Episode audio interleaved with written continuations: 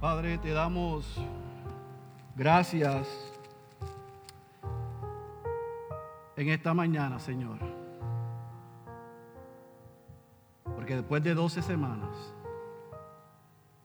al fin nos podemos reunir para orar, alabarte y recibir tu palabra, Señor. Gracias porque por 12 semanas muchos de nosotros aprendimos a apreciar más que nunca a la familia espiritual que tú nos has regalado y al privilegio que tenemos a diferencia de millones de creyentes alrededor del mundo que no pueden venir a un lugar juntos a cantarte en libertad y a recibir tu palabra. Por eso perdónanos, porque muchos de nosotros dimos esto por sentado, por seguro. Y dentro de esta pandemia tú quitaste la alfombra debajo de nuestros pies y nos recordaste que tú eres Dios y no nosotros. Que tú sigues sentado en el trono y no nosotros. Y que tú haces como te place. Doce semanas después, nos da la bendición de poder reunirnos y celebrar y recordar el sacrificio de Cristo pero también celebrar el primer día de la semana su resurrección. Oh Señor, estamos deseosos de escuchar tu palabra en esta mañana. Y yo te ruego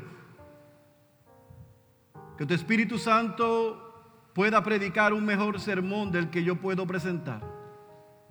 Que a pesar de mi pecado, mi humanidad y mi incapacidad, tú honres a tus hijos y tus hijas que vienen hoy a escuchar tu palabra. Y te rogamos, Señor, que si en medio nuestro todavía hay criaturas que no son hijos e hijas tuyas,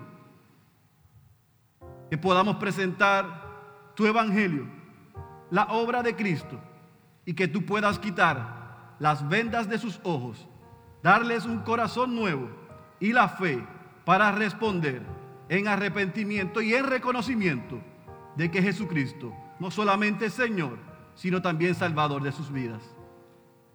No permitas que nada por la próxima hora nos desenfoque y te rogamos, según sea tu voluntad, que no salgamos de la misma manera que hemos llegado. Recibe la gloria y la honra de todo lo que hacemos. En el nombre poderoso de Jesús. Amén, amén y amén. Se puede sentar, iglesia. Le damos la bienvenida a aquellos que nos acompañan por primera vez. Gracias por estar con nosotros en esta mañana. Yo le decía a mi esposa anoche que yo me siento como si fuese a predicar el primer sermón en mi vida.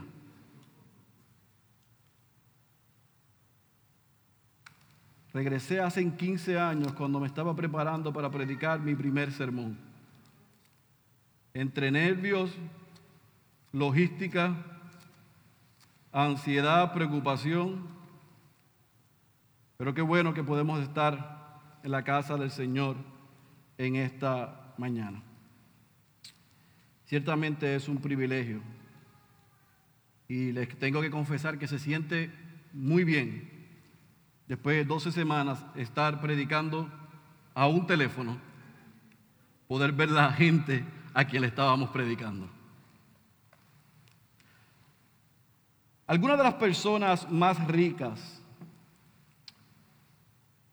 famosas, influyentes, y exitosas en la historia de la humanidad han realizado este tipo de expresiones.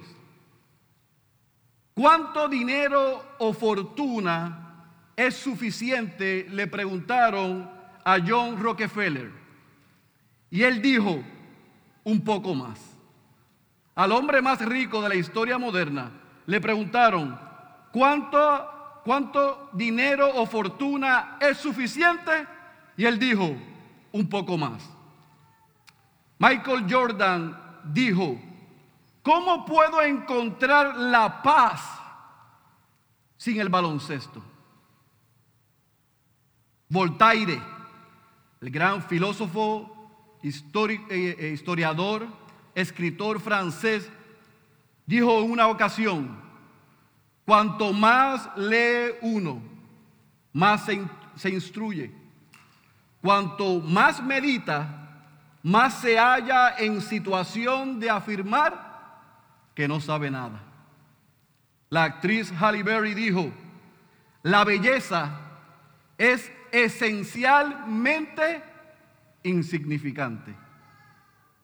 El comediante Jim Carrey dijo, ojalá todos lleguen a ser ricos y famosos para que se puedan dar cuenta que eso no significa nada. Steve Jobs, unos años antes de morir, dando un discurso a los estudiantes graduados de la Universidad de Stanford, dijo, la muerte es el destino que todos compartimos. Aunque nadie quiere morir, la muerte es quizás lo más esencial de la vida.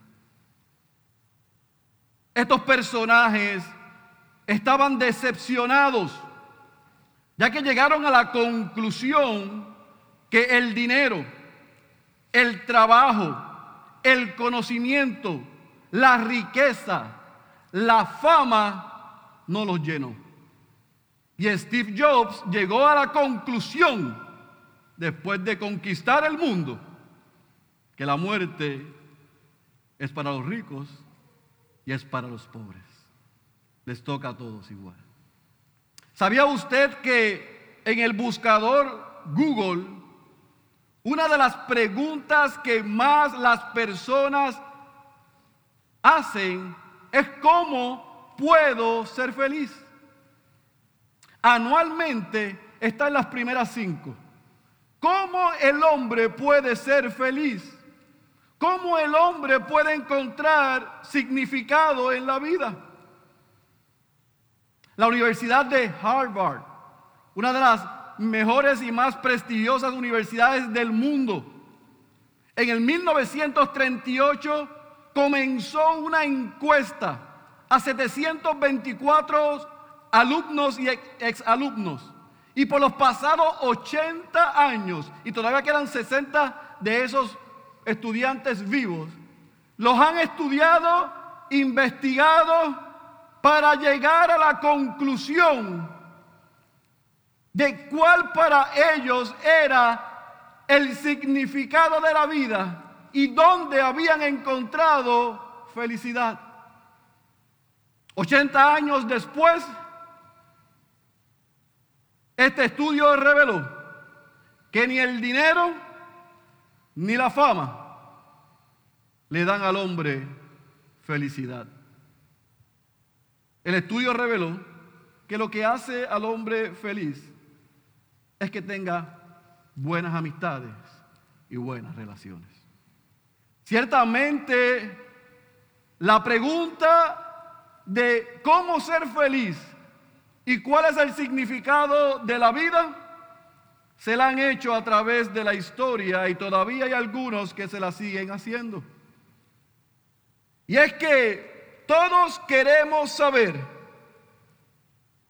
todos queremos llegar a la conclusión de dónde encontrar la felicidad. Y es por eso que hoy comenzamos una serie por las próximas ocho semanas, una serie de verano que hemos titulado la temporalidad de la vida en el libro de Eclesiastés. En este libro los pastores vamos a tratar de mostrar por el texto bíblico dos contrastes. La vida de lo que se conoce debajo del sol y la vida de lo que yo llamo por encima del sol, o sea, debajo del tercer cielo. ¿Habrá realmente una respuesta de dónde el hombre puede encontrar la felicidad, el significado y la realización de su vida? Esta pregunta, aún dentro de la iglesia, se la han hecho millones de hombres.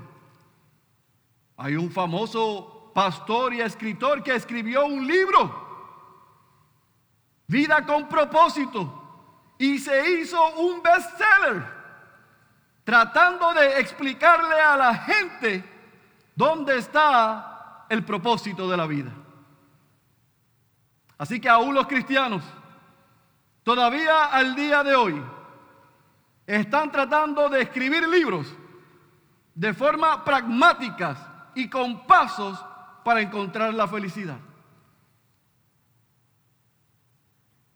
Pero el Dios que escribió un libro y nos dejó ese libro, nos va a mostrar a través de este libro de Eclesiastés dónde se encuentra el significado de la vida.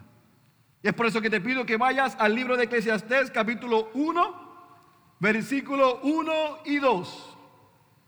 Y como este servidor hace cada vez que comienza un libro expositivo, o sea, predicándolo texto por texto, capítulo por capítulo en esta, en esta iglesia, vamos a enfocarnos en este primer mensaje, en aspectos importantes de contexto, autor, audiencia, fecha, razón, ver el Evangelio, para colocar la zapata y el fundamento donde por las próximas siete semanas los pastores estaremos fundamentando esta serie. Eclesiastés capítulo 1, versículo 1 y 2, cuando esté ahí, me dice amén. Escuché siete amén y aquí hay sobre 60 personas. Eclesiastés capítulo 1, versículo 1 y 2, me dicen amén cuando estén ahí. Muy bien, vamos a leer el texto, a orar y comenzamos a trabajar. Palabras del predicador hijo de David, rey en Jerusalén. Vanidad de vanidades, dice el predicador. Vanidad de vanidades, todo es vanidad. Subraye eso. Oramos. Son dos simples textos, oh Dios, pero hay mucha riqueza en el mismo. Ayúdanos a poder ver lo que nos, el camino por el que vamos a transitar por las próximas semanas. Levanta apetito en nosotros por tu palabra y por estudiar bien y aprender bien este libro. Aplícalo en nuestros corazones. En el nombre de Jesús. Amén, amén y amén.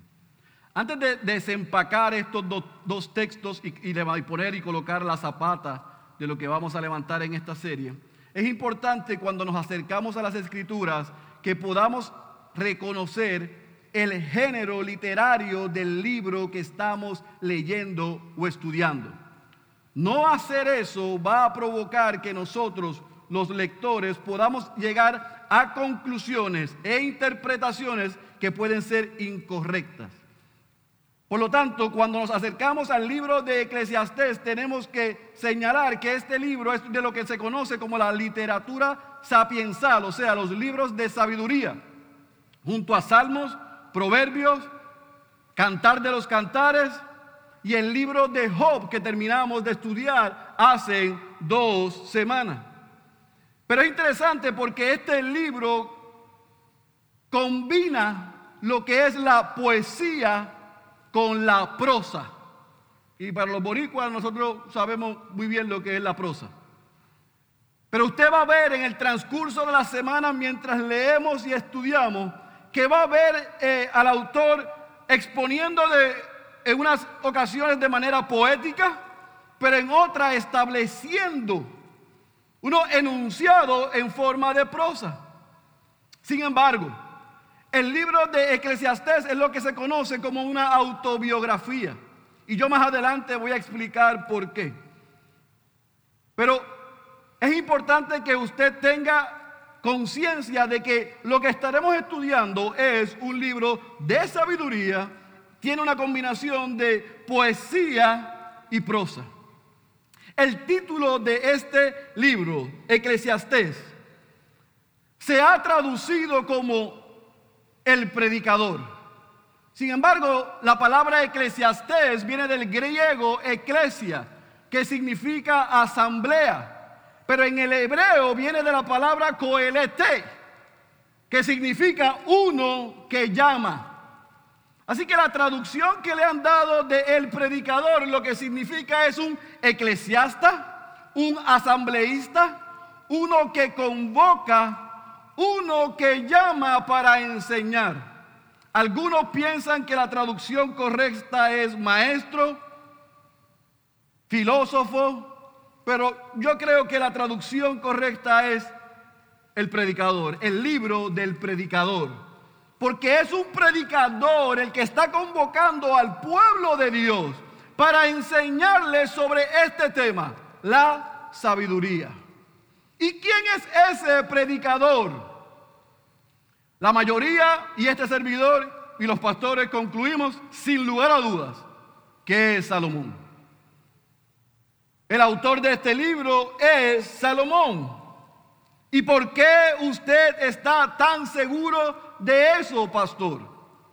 Le voy a decir ya mismo, pero el capítulo 1, versículo 1 y el capítulo 1, versículo 12 y el capítulo 12, versículo 1 nos da unos spoiler alerts, nos da un aviso de quién es ese autor.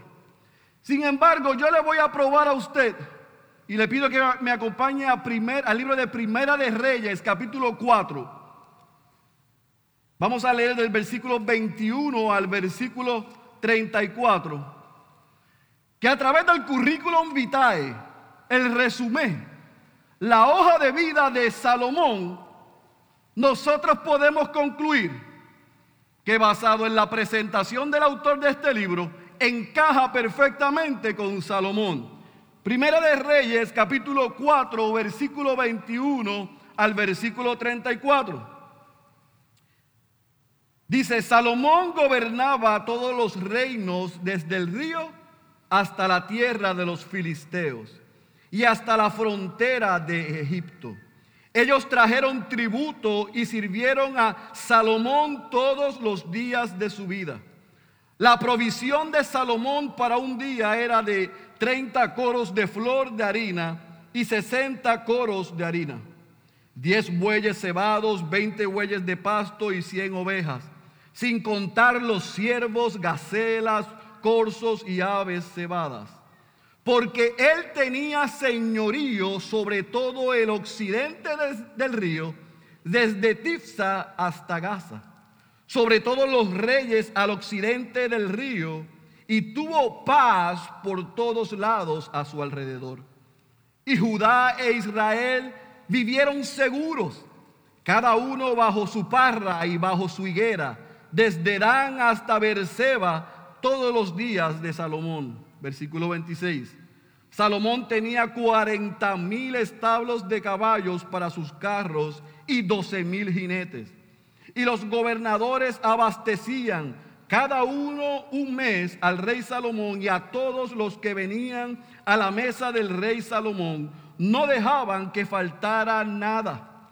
También llevaban cada uno según su obligación cebada y paja para los caballos de tiro y los corceles al lugar donde debían estar. Versículo 29, lea conmigo. Dios dio a Salomón sabiduría subraye eso. Gran discernimiento, subraye eso. Y la amplitud de corazón como la arena que está a la orilla del mar. Y la sabiduría de Salomón sobrepasó la sabiduría de todos los hijos del oriente y toda la sabiduría de Egipto. Versículo 31, porque era más sabio que todos los hombres Masquetán, Esraíta, Emán, Calcol y Darda, hijos de Maol, y su fama fue conocida por todas las naciones de alrededor.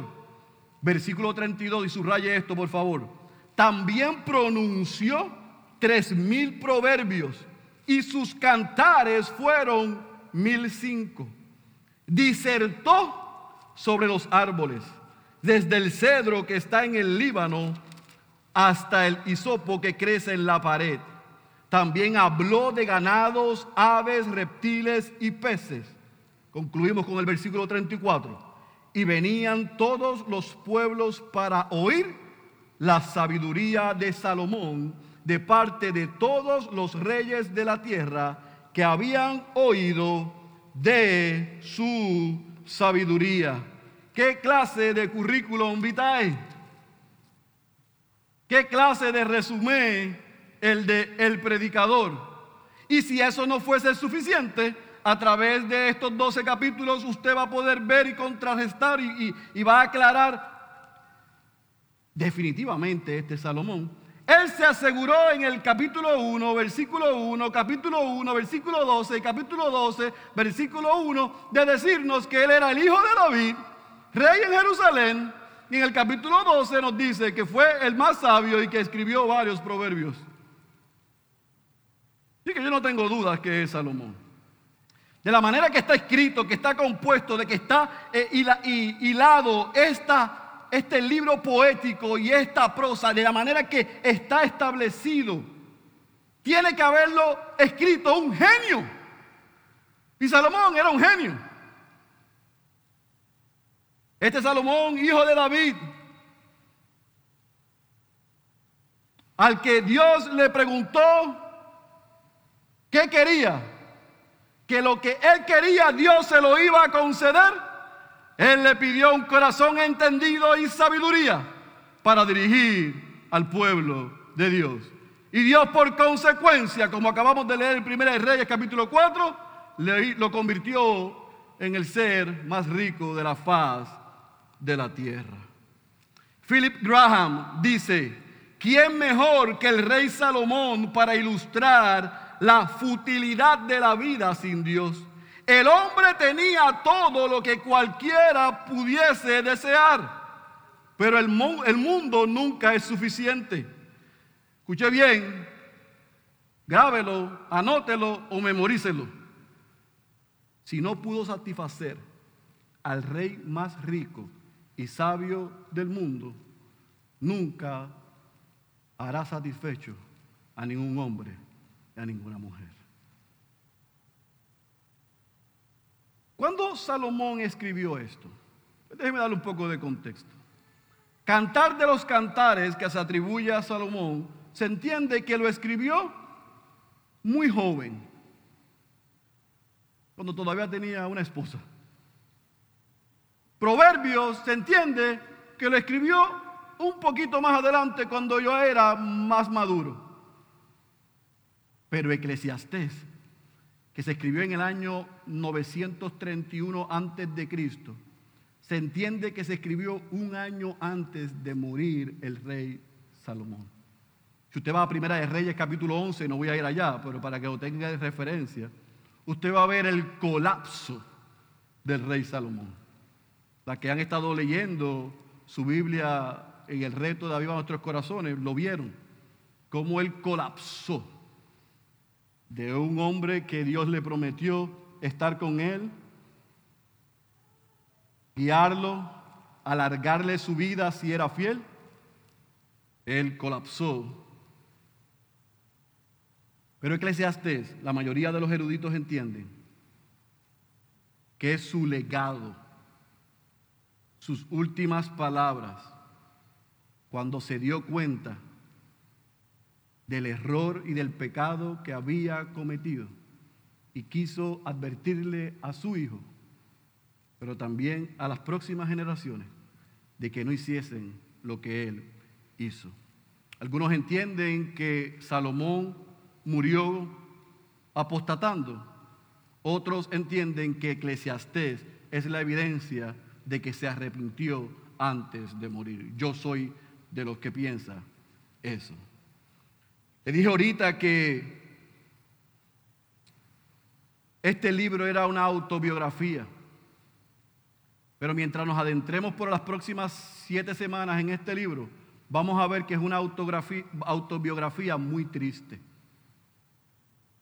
Es una autobiografía de un hombre que reconoce que desperdició gran parte de su vida y cómo al final puede reconocer, valga la redundancia, que no hay disfrute fuera de las bendiciones y ser obediente a Dios.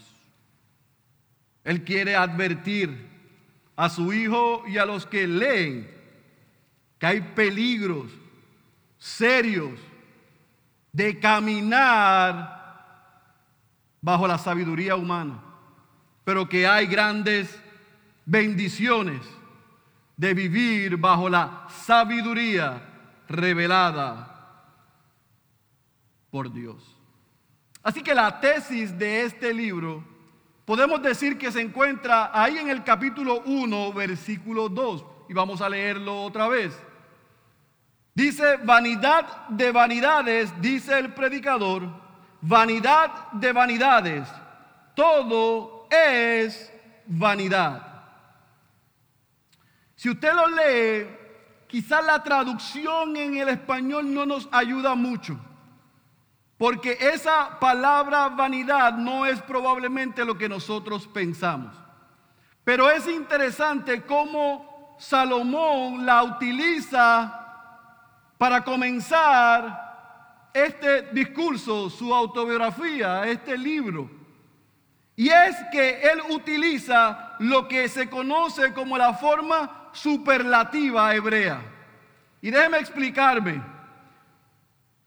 En el español nosotros que heredamos eso sin lugar a dudas de, la, de los hebreos, somos, dicen por ahí que bien exagerados. Algunos dicen, los cubanos son más exagerados. Mira, los puertorriqueños, los cubanos, los mexicanos, los guatemaltecos, los paraguayos, todos somos, los que hablamos español somos exagerados. Mi tía es la mejor del mundo. Mi hijo es el más inteligente de toda la familia. Me comí un bizcocho así de grande. El, viernes yo estaba en la, en la playa y subí una roca allí más chiquita con Adriana. Y después que estaba arriba estaba más nervioso porque no sabía cómo iba a bajar. Pero bajando, digo yo en el carro a Denis, me picó un avechucho como así de grande. Adriana dijo, papi, era así. Es que tenemos la tendencia de exagerar. En el hebreo ellos lo que utilizan es el sustantivo, le añaden la palabra de y vuelven y mencionan el sustantivo. Déjenme ver si esto les es común a ustedes. Rey de reyes, cantar de los cantares, Señor de señores. O sea, tratar de qué? De resaltar, de magnificar, de acentuar la expresión. Pues fíjese que Salomón comienza diciendo que vanidad de vanidades. Pero no lo dice solamente una vez, sino que dice que dos veces. Vanidad de vanidades. Todo es vanidad. Parece una jeringosa. Vanidad de vanidades, vanidad de vanidades, todo es vanidad. ¿Qué es lo que está diciendo el predicador? El predicador lo que está estableciendo es que esa palabra vanidad, que para nosotros probablemente no significa lo que realmente significa, en el hebreo significa es la palabra Hebel o Hebel. Si la traducimos en español es Hebel. Y él está diciendo Hebel de Hebeles o Hebel de Hebels, dependiendo de, de qué país usted lo quiera utilizar. Y lo que quiere decir es lo más insignificante posible, porque esa palabra que se usa, se usa en este libro más de 35 veces, significa literalmente vapor, humo, fugaz, aliento. Mire, yo viví en los Estados Unidos por una década. Yo pasé nueve navidades en Estados Unidos. Eso es un castigo. Porque yo odio el frío. Mire, yo era feliz desde la primavera hasta el otoño y un infeliz desde el otoño hasta la primavera. Porque el frío y yo no somos amigos. A mí me daba lo que se conoce como el, síndrome de affective disorder, el SAD. La barba me llegaba a las rodillas, me lo comía todo, decía nadie me quiere, todos me odian. Eras deprimente. Diez años. Pero había algo que me gustaba de esa época. ¿Sabe qué era? No me gustaba salir con 20 jackets, 3 pantalones largos, el mahón, cuatro medias y unas botas. Pero sí me gustaba, cuando estaba afuera, hablar o respirar.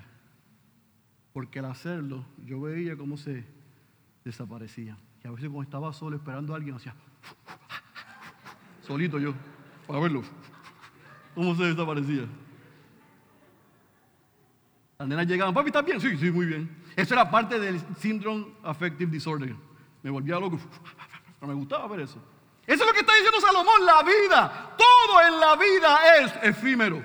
Todo en la vida se desvanece. Todo en la vida es fugaz. Todo es vano, todo es sentido, todo es absurdo, todo es monótono. Él dice, todo es correr detrás del viento. Es cíclico, sin sustancia. Es como tratar de tomar las cosas buenas que Dios ha dado, porque no me malinterprete. Las cosas que vamos a ver en este libro no, en, en su naturaleza no son malas. Pero es que poner el, corazón, el deseo y el significado de la vida en esas cosas es lo que lo hace pecaminoso, lo que lo hace absurdo, porque es tratar de tener eso y si es como si fuese en nuestras manos, dentro de, entre nuestros dedos. Y esa expresión usted la va a ver en el registro bíblico muchas más ocasiones. Anote Salmo capítulo 39, versículo 5. Salmo capítulo 78, versículo 33. Job capítulo 7, versículo 7. Santiago capítulo 4, versículo 14. Somos polvo, somos efímero.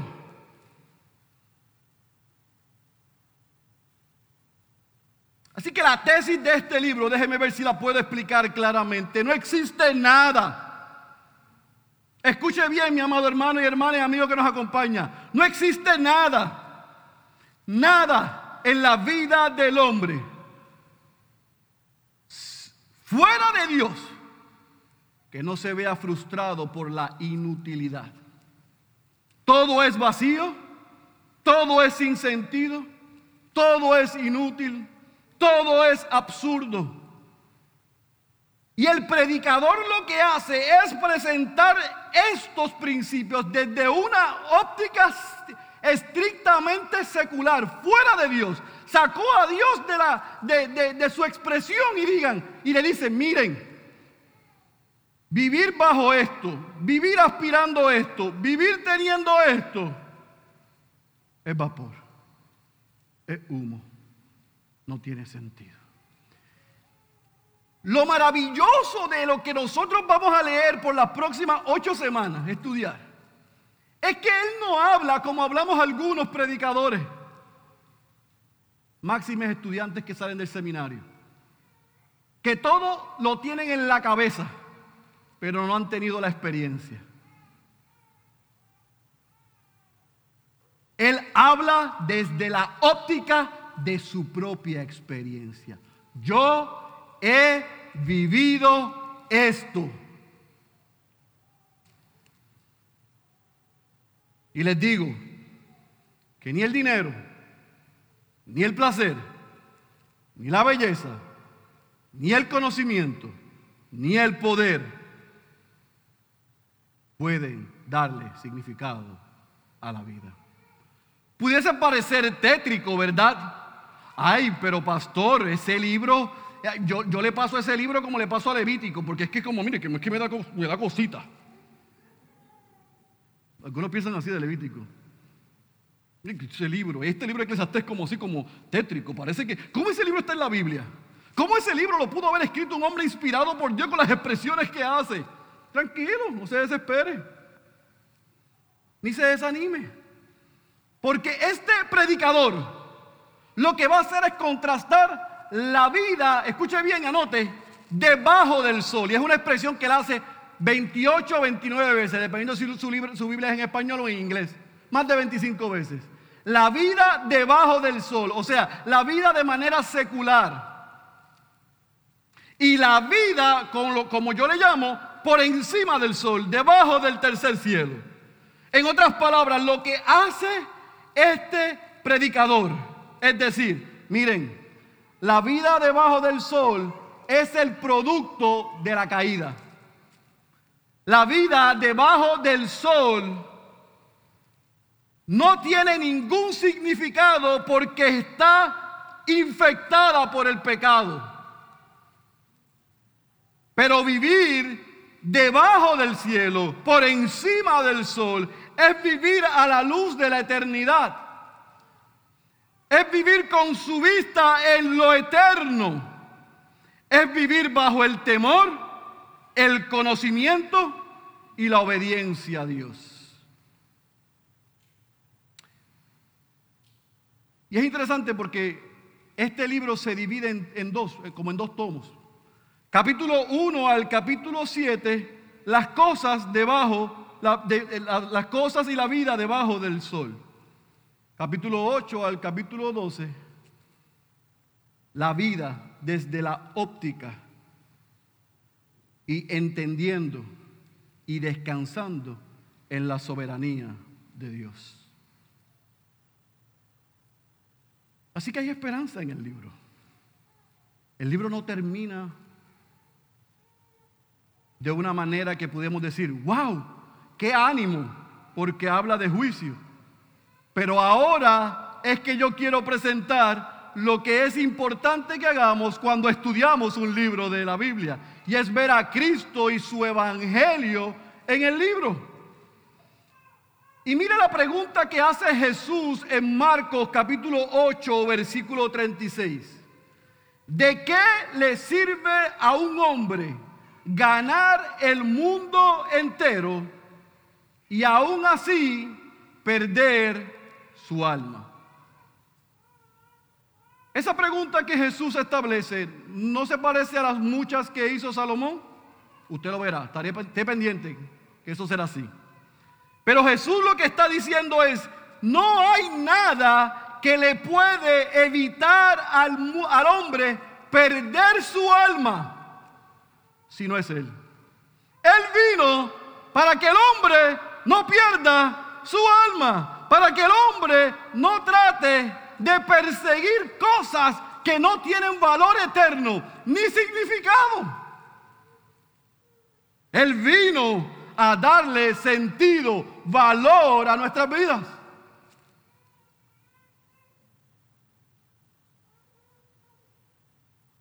Jesús vino para alejarnos, para sacar, para quitar, para eliminar de la vida del hombre el deseo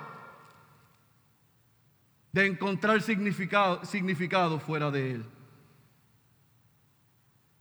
Sino que por su gracia y bajo su gracia y porque nos amó y se entregó por nosotros, Él hace que, sus, que los hijos de Dios, quien vino a salvar, puedan sentirse seguros. Puedan entender la belleza de ser un hijo y una hija de Dios sin tener que aspirar a nada fuera de Él. Jesús, al igual que nosotros, sufrió la futilidad y frustración de este mundo. Pero cuando llegó el momento él tomó el juicio que merecemos nosotros y fue a la cruz a morir por nuestros pecados. Y su cuerpo se volvió como polvo, como dice el predicador. Sin embargo, al tercer día resucitó, sacando su vida de la tumba. La Biblia es clara y nos dice, y lo vamos a ver en Eclesiastés capítulo 12, versículo 14, pero Lucas nos los muestra en Hechos capítulo 17, versículo 31, que un día Dios juzgará al mundo con justicia. Pero a través de Cristo la buena noticia es que los que somos hallados justos en Él por el gran intercambio, donde nuestro pecado le fue imputado y su justicia nos fue asignada a nosotros, en ese día podemos mirar a nuestro Salvador amoroso, porque por su victoria nos salvó de la vanidad de la vida. Así que alguien dijo, bueno, Eclesiastés no muestra el Evangelio. Bueno, Eclesiastés nos apunta a la necesidad de un Salvador. Y que esta vida, con lo que ofrece, nunca es suficiente. Tiene que, tuvo que venir alguien a vivir, morir y resucitar para darle verdadero sentido a nuestras vidas. Así que aprenderemos durante esta serie, mi querido hermano, por lo menos estas siete cosas. Número uno, los problemas en la vida son reales. Ese mensaje de 1999 de enlace y todos estos canales y emisoras de que yo no los recibo y yo lo cancelo, no es consono con las escrituras. Los problemas en la vida son reales. Hay consecuencias de escoger lo que ofrece el mundo por encima de lo que Dios ofrece y ha prometido. Si usted y yo nos hemos hecho y nos hacemos preguntas difíciles, tenga paz, que Salomón se las hizo primero. A través del estudio de este libro vamos a aprender si no lo hemos aprendido. Y nos va a ayudar a poder adorar al único Dios verdadero. A través del estudio de este libro podemos aprender, reenfocar, resaltar la importancia de vivir para Dios y disfrutar no solamente de Él, sino de todas las cosas que Él hizo y no vivir para nosotros. Alguien dijo, el dinero no es el problema, es el amor al dinero. La belleza no es problema, es creer que mi identidad está en la belleza. El trabajo no es el problema, es encontrar quién yo soy y mi identidad en el trabajo. Es triste ver una sociedad puertorriqueña que aspira. Yo escucho a hombres y a mujeres decir, donde yo quiero ser exitoso es en mi trabajo. En mi casa, bueno, los hijos se van, la esposa se muere.